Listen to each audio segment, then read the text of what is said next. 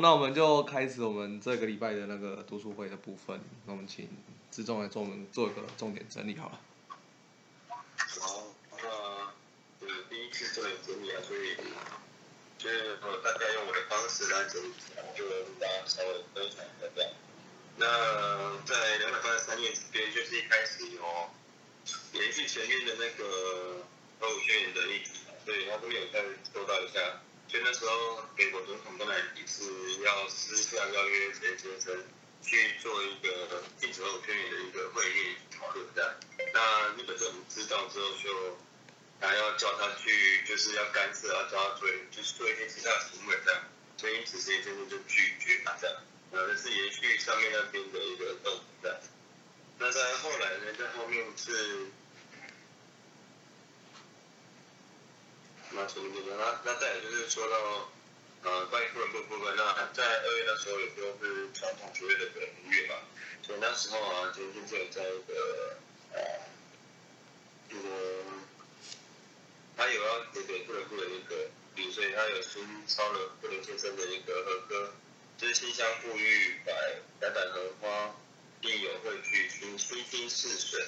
那意思就是以清纯的如水的清新为根本。那早上生成果，房间维修呢，就达成广缺流度。那最后也是提到，就是一个，就是常常大家常听到的，天之非之功，自公之力，云之对是公之力，那父之功是父之力，这样。好，那在这后面的部文部这边也有提到的是说啊，诶，针对御书里面这一段御书的说末法的法妙法有方清楚之者。因为男女就是点，不上之初，显若不然，然后绝不能上面。啊，这就是民主主义呢，男女平等的义务的。那这一小段跟大家分享，就是因借期望之于广群的不得不能不，因各自的技艺啊、才华、个性，那去努力提高教养，让人人皆不可学界、艺术界、教育界、医学界等领域，具体的发挥所长。男领域方面呢，就是确实投入家庭。并且留意男性注意不到细微之处，啊，关怀照顾所有人。那最后呢，看到一个重点是，呃，在呃，前先生有说到，就是在乐园华那时候啊，有一个女性就是要求那太子走要将自己的处息，那主要是因为她是女性的年弱体质，所以这种不能不知她有多数这种行为是我们全体不能不都难以大众。实在无法精神啊，做信心的前进的。那在后面也提到说，如果首任会长遭遇法难时啊，其实很多干部跟同志都退转。那其实最根本的原因就在于当时的妇人部啊，为建立坚定的信心，所以就是当妇人部退转之后，就后面的他们相关的家人啊，就是小孩或是丈夫也都一起退转。好呢。后面有提到，就是，嗯，不能不在学位内部不能说嘛，那三社会上领域大家获得信任，那深受爱戴。那此外还要努力对力教学，那对外表平常读书都要成为庶民生活哲学家不的领袖。那与此相反呢，温暖的男性干部如果说出不能把学位指导，改平用事、利用学位之类的话，当然不必听信，还要互相有严格告诫的。那在后面，他还有提到是，研究部当中很多人是为经济或疾病所苦，那一心渴望自身、自身、自身自家的宿命或者幸福为此而倾力信仰，但现在他们自觉信仰的目的并非仅此而已，是为了实现更伟大的崇高使命，就是女性解放。那所谓的女性解放，并不止于从社会制度的形式上解放，但是必须要从一切不幸解放出来。要让他们透过自身的体验呢，确定唯一的道路即是信念佛法。那在后面的提到就是说，总而言之，不论对方是不是学会有都有责任让自己的所在社区的或者幸福。虽然自己负责是的确是基层组织，但我们的使命却无比的重大。那，因为后面还有就是。田先生他去参加京都各港的那个那个落成典礼，那一去到京都本部的前途，就有听见有在喊三的先生，那原来是因为高龄的女性，那他想要三先前先生呢一直专注守候，那一过在一过于高兴呢，就情不自禁站出身来。那当时田先生就走到他身边说：“让你那么早出来，辛苦了，很冷吧？特别感冒了，就去吧。”然后就献上手一起走进屋里。那今天在关怀老妇人的光景呢，就是五秒在学校等候的那个心。那这是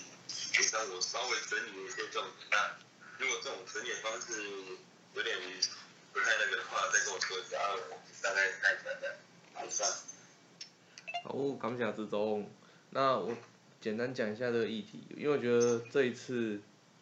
有一大部分是富人部的篇章，但是我觉得这个点我其实蛮想让大家去思考看看，就是关于所谓的女性解放这个部分的一段鼓励啊。那其实这个部部分，我觉得大家可以来讨论，它是出自《法华经》的哪一个法理里面去衍生出来，去探讨所谓的女性解放这件事情。那再来是为什么那个时候？在针对富人部的鼓励，会特别去谈到这个部分的用意是为何？我们可以稍微来去猜测看看，或是讨论看看这样子。这是这个议题大概的一个一个想法内容是这样。嘿，好，那首先我们来看祥俊有没有讲一下？你应该富人部队应该蛮重要的吧？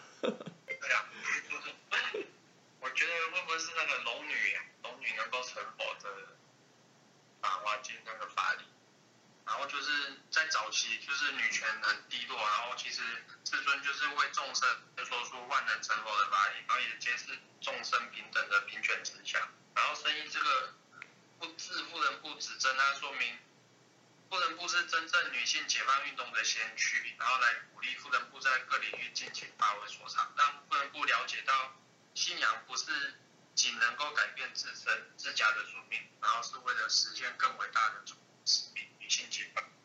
然后我觉得这个重要的是，他对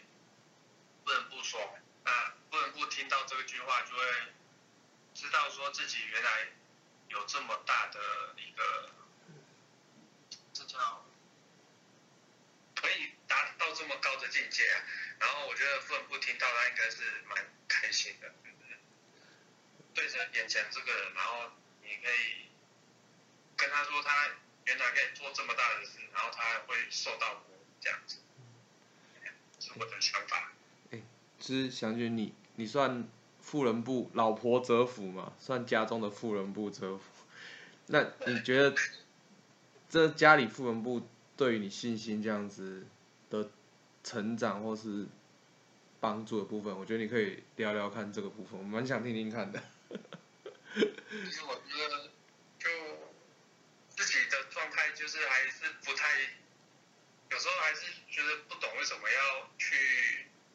就是对佛法的时候体会是没有那么深。然后我老婆就常常会说那个有活动就去，然后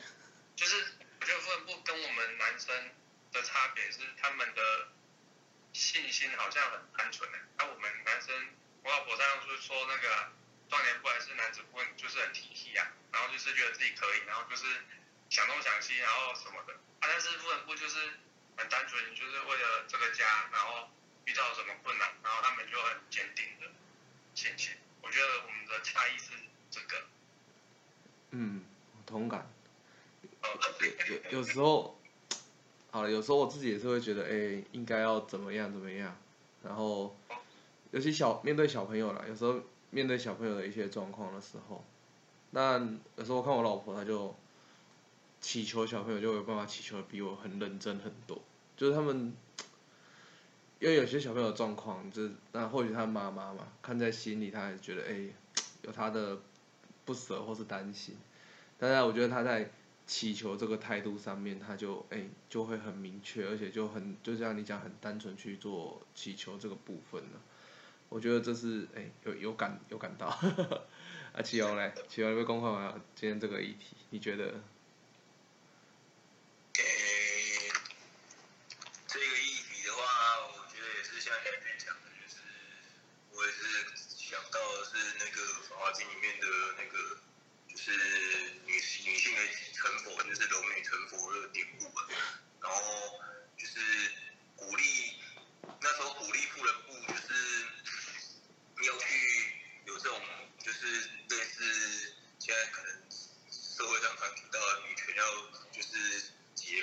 或者是女性要去那个就是有自己更多的那种主见等等这样的一个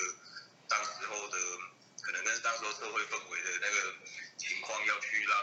呃女性抬头，这个我觉得跟现在其实也都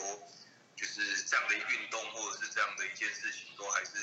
有在就是社会上在进行的，因为其实社会上对于不管男女生就是还是有一些我觉得不是很平等的一个状况啊，因为像嗯就女女性来讲，还有她们可能结婚生子之后，就是可能诶到职场上面的，就是状况都会被人家就是可能排就是怎么样，就是人家觉得说啊你就是可能上班就是可能啊就是要准时要下班这样接小孩，或者是可能就是没有办法在工作上面去有怎么样的一个就是劳动力去产出这样啊，就是对现在职场上就是结婚完之后那种感觉，我觉得是很明显的。因为其实我太太这一阵子已经开始有在回到职场工作这样，那就是往往就是因为都要去接小孩这样，因为小朋友也去念幼稚园，所以其实我就觉得说，哎，这样的一个这这样的重担其实都是很辛苦的，然后可是好像自己好像可以做的，好像就是只能提供经济上的的那种是资助这样啊，然后都会想到说，哎，那我要怎么样去呃协助家里面的富人部这样啊？那就是像我现在就是有时候觉得还是会那个、啊，就是如果下班之后就是看可不可以提早回到家，就是可以让小朋友可以跟爸爸有互动这样啊。因为以往这个部分其实就是在在我儿子小的时候，就是可能刚出生的前一第一年，就是都还蛮蛮就是我都在家里面时间不多，然后那时候就是都还蛮长，就是跟太太吵这个部分，就是好像陪伴的时间不够多，然后就会就是重重担都落在落落在他的身上，所以那时候就会觉得说，哎，到底要怎么去做这个很烦恼。对啊，那可是到目前就是呃小朋友越来越大之后，就是反就是反而哎现在这个状况变得比较就是没有像之前，就是好像觉得说嗯都没有帮上忙的感觉啊，那自然而然就会觉得说，哎，就是不会在小朋友成长过程中不会少了爸爸的参与这样，然后呃我觉得像这个女性解放这个点呢、啊，就是其实我觉得妇人部真的是蛮厉害的，就是陈先生觉得说妇人部其实真的就是他，我觉得富人的烦恼一定比我们男生，我觉得一定比男性还要多，因为富人如果有工作的话，就是除了工作上，那可能家中又有家庭，然后可能就是还有自己的小孩的时候啊，就是有很多的烦恼的事情，或者是有很多现实生活的事情要去操劳啊，那又有时间要出来广宣流布，真的是就是我觉得是一件不是很很简单的事情，所以我真的就是有感于现在就是可能呃看到每一个妇人部，觉得真的是妇人部就是伟大的地方到底在哪里这样，因为那那那样的烦恼真的是你自己参与在其中，或者是你真的有去体会过，你才会知道说真的是很不容易。对啊，那所以真的是不管是我的妈妈或者是我的太太这样，就是我觉得每个妇人部都他们真的是厉害的地方啊，就是这样的一个辛劳状况下都能够愿意，就是还不断的想要去诶去参与学会活动，或者是想要去做黄泉流布这件事情，我觉得这是真的是尽一些之辛劳这样的这样的一个感觉，对，这是我我的一点想法。好，感谢。那我我这边分享一下，也整合一下燕峰大哥的一些分享的内容。然后，其实我觉得在法理上面，其实真的就是大家刚刚讲的龙女成佛。那我觉得更完整一点，其实就是众生成佛这件事情，就是很明确的去谈到，就是每一个人都非常的重要，不管你是怎么样的人，怎么样的一个阶级，但是在佛法面前都。一致的都非常的重要，所以衍生出来就会所谓的女人成佛，或是恶人成佛这样子。好，那再来第二个部分就是说，哎，为什么会谈到就是说这个时候特别谈到这样子女性解放包含妇女的重要性？那当然我们在更早在看到玉书在七百多年前大圣那个时代，其实也是很明显的可以看到，其实大圣人对于一些女性信徒真的是蛮多这样的一个鼓励的书信，尤其他们可能有的是遭遇到丈夫过世，哦，或是独自要抚养的小孩。那我记得还有就是连丈夫小孩都过世，哦，她是等于一个人要承受接下来的整个家里的种种的家业啊等等的，那我那甚至有的是要去支持她的丈夫，哦，可能千里迢迢去见大圣人，然后她要顾家，哦，就是种种的很多的鼓励都是给予女性。那其实，在从七百多年前的日本到二战时后的日本来讲，其实本来在那个在日本上面，其实日韩其实都这样，就是男性男性的那个在家中的地位本来就是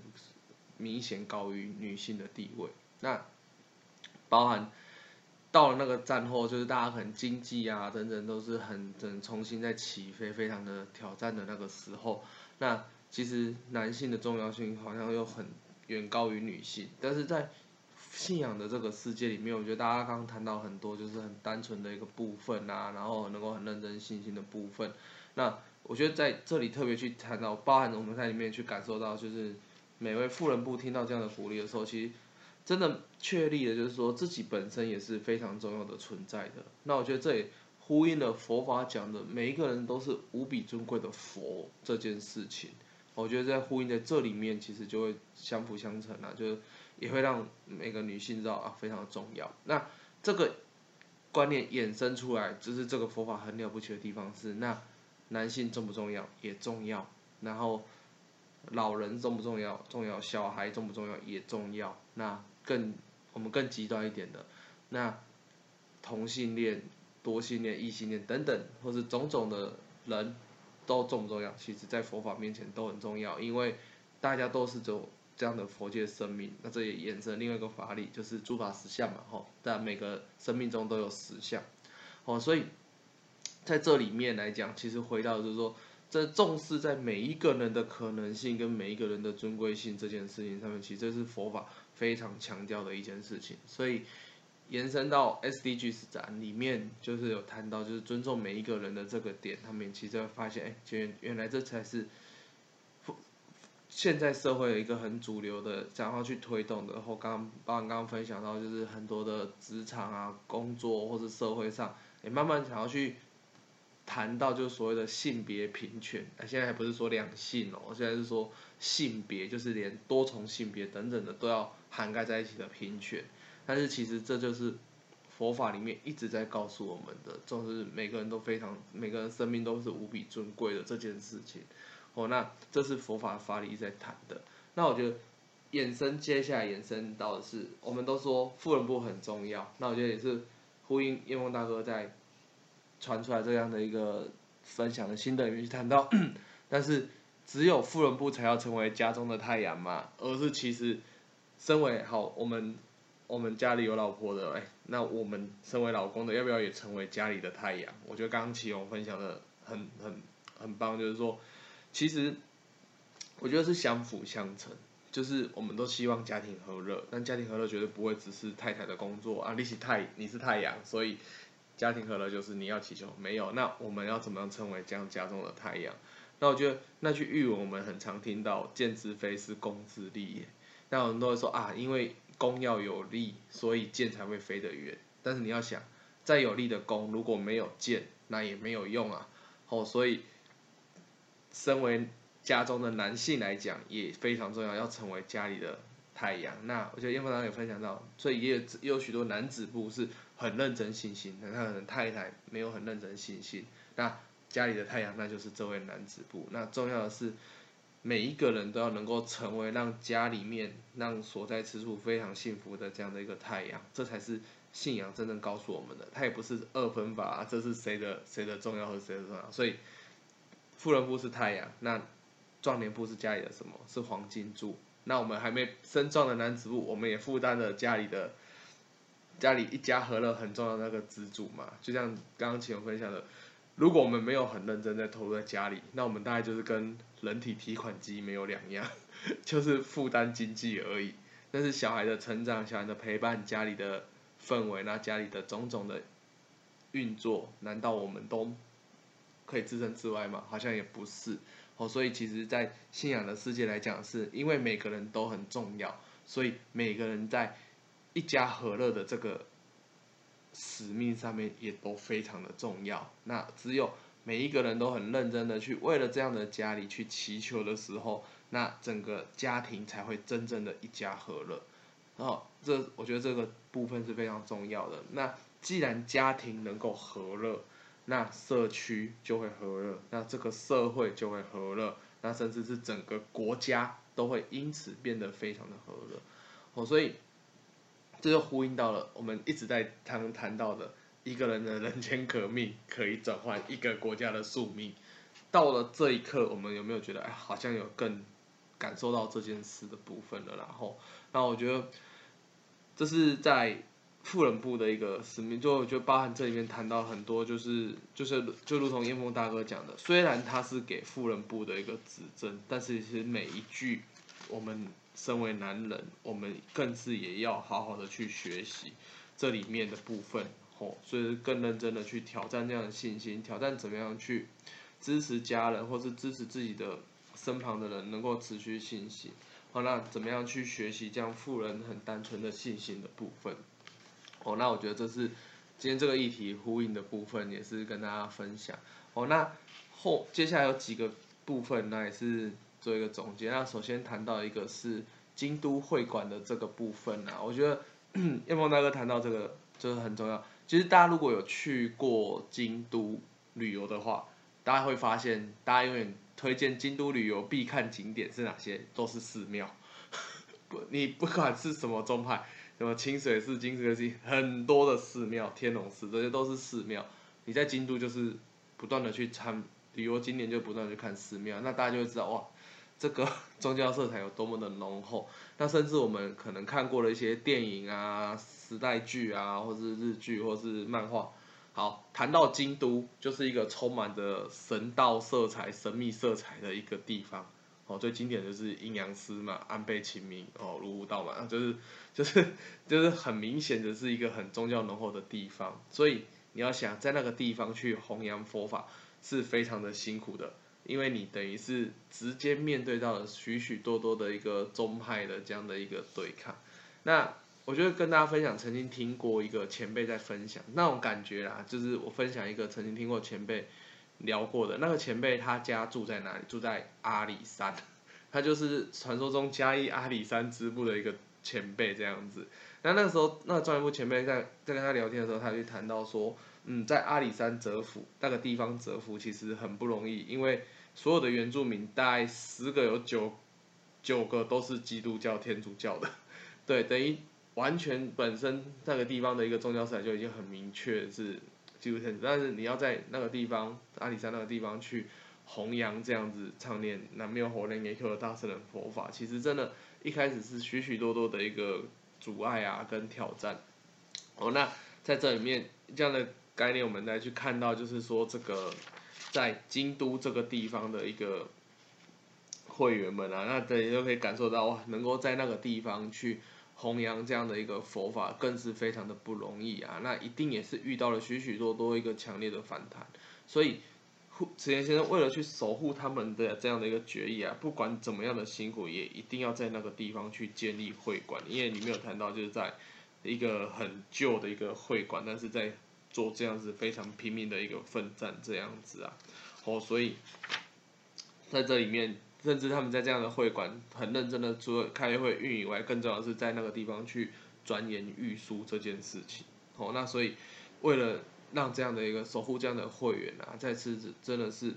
建设这样的一个京都的一个本部会馆。那重要的是，因为之前先生去说到，会员是拯救民众的佛啊，为了会员奉献就是为佛奉献。哦，所以为了这样守护这样的尊贵的会员啊，更。想尽办法要去建立这样的一个会馆，那成为当地真的是这是信心的一个很重要的一个发展地的部分。我觉得这是这个部分，我觉得这个过程，我觉得是这接下来我们在会读到一些有关于京都的会员的一个心情，我真的觉得也可以让抱着这样的一个了解，那我们来去感受关于京都会员的这样的一个信心啊。吼，那再来最最后一个想再跟最后一个跟大家分享的就是说，就是我大家我在看到就是陈陈先生在特别撰写要给富人致富人部的这一段和歌跟这种种的一个内容啊，那他有去就是那时候的富人部长有去谈到说，陈先生在什么时候去写这样的一个写这样的一个内容，就是他是。就我们在看到这一段时，会想说啊，应该就是先就是准备要写给这样的鼓励，开始拿起笔就开始写写写写写嘛，写说啊要给富人部的鼓励，结果不是，他是先拟了草稿，就是把这样草稿就是修好了以后，然后选在了户田先生诞辰的那一天去写，开始正式去写下这样的一个给富人部的这样的一个鼓励的一个内容，那其实包含的其实真的是。在这样很特别的日子，包含着对于富人部的一个期待的这样的一个动作，那其实我觉得在这样看似很小的动作里面，其实蕴含的就是任何的一个动作都想要去鼓励眼前的那一位会员的这样的一个意念跟想法。我觉得这是我们可以不断的，我们值得我们要在鼓励男子部的时候，我们去学习。有时候真的不是说啊，我做了我。跟你讲了很长篇大论的一个鼓励，或是分享了很长篇大很长篇的指导，那才是真的去能够去鼓励到你，而是真的很多的能够去鼓励到男子部的，其实都是在我们一些很细微的一个行动，呃，很细微的关心，然后反而能够去更很深的去鼓励到眼前的那一位男子部，那进而去跟他让他能够去想要来接触信心。那也是跟大家分享，是最近我的学弟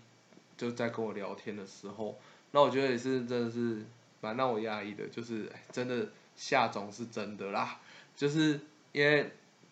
以前我就跟他介绍过我的信仰，那也曾经邀请他参加过，来带他来会馆看过我们的活动是怎么样，但是也没有进一步就是谈到就是要能够去鼓励他信心，那我觉得最近也很妙，就是他。有一次跟他吃饭，他就跟我聊天，聊到他老婆刚生小孩玩的，跟就是有有经历过老婆刚生小孩就知道产妇产后的那些种种的心情变动等等的，所以他在面对那他老婆的状况啊，然后种种，他就觉得哦，真的很很苦恼，然后他也不会的，就是很直接跟我说，就是你知道那个，他就说，然后那在那个当下，忽然想到。就是人弱的时候，总是会寻求宗教的寄托。那时候当下觉得是不是应该打电话给你，来问一下，就是要不要怎么唱题？这样说可以啊，你为什么打给我？对，那我也是就是在跟他去分享到就是这样的一个信仰的内容，跟自己的一些心情经过，然后也是在鼓励他可以怎么才去跟老婆沟通啊，然后也跟他分享可以唱题等等的。我觉得这其实这我们的很多的看似不浅，这以前曾经想。三不五时聊天就很自然来跟他聊到很多学会的事情，啊就没有想到就是在真的是他最挑战的时候，他就想到哎，好像真的是不是可以找我去聊一下信仰这件事情？那我觉得这次跟大家分享，就是真的是很多很细微的行动，很细微的一些动作，其实都是能够去鼓励啊，甚至去折服眼前那一个人的一个很重要的一个关键。那我觉得这也是在我自己在这一整篇，我觉得最。让我真是感触很深的。那其实，在很多先见革命的内容里面，我们都可以去看到，石石先生很多很细微的动作，其实真的都是可以给予眼前那个人，真的是当下真的是很深很大的鼓励。包含我们创价班最常讲的嘛，寒风中一人军力创价班嘛，就真的只是写了一个化学版这么小的一个动作，但是你看这是。当下是不是真的就是这么深的去鼓励到那一位站在那种冰天雪地到最角落的那一个创家班？哦，那我觉得这个真的是我们要在看到这篇，我真的觉得我们彼此确认，就是 现在疫情解慢慢解封，然后我们又慢慢去见到许许多多的男子部的时候，真的怎么样在我们的每一个动作、每一个很细微的地方，然后能够去关心到眼前那个男子部，这我觉得这是我们。每天在唱题的时候要不断的去思考的，是不是？哎，在唱题就想，好像很久没有联络那个男子部了，那不然大家去关心他一下好了。然后觉得在这样的一个过程里面，都会产生对于那那位男子来讲是一个很大的一个鼓鼓励的部分。那我觉得这个部分，我觉得是我们可以好好的再去学习或去思考的部分。那我觉得这也是最后这边再跟大家去做一个分享。好，那我们今天的读书会我们就到这边，感谢大家。